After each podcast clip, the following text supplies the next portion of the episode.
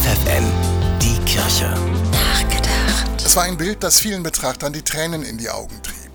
Das Bild eines toten Flüchtlingsjungen an einem türkischen Strand. Da liegt der dreijährige Bäuchlings im Sand, bekleidet mit einem roten Shirt, einer kurzen blauen Hose, tot. Es ist das Bild des kleinen Jungen Alan Kurdi.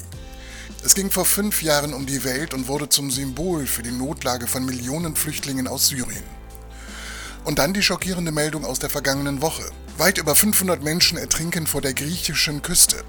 Die meisten der wohl 700 Menschen konnten den verrosteten Kutter nicht mehr verlassen, als er kenterte und unterging.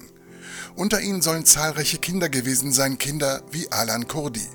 Doch treibt uns diese schreckliche Meldung wirklich noch die Tränen in die Augen?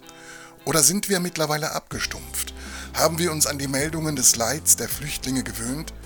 Sind Flüchtlinge und ihre Probleme da, wo wir sie am liebsten haben, weit weg?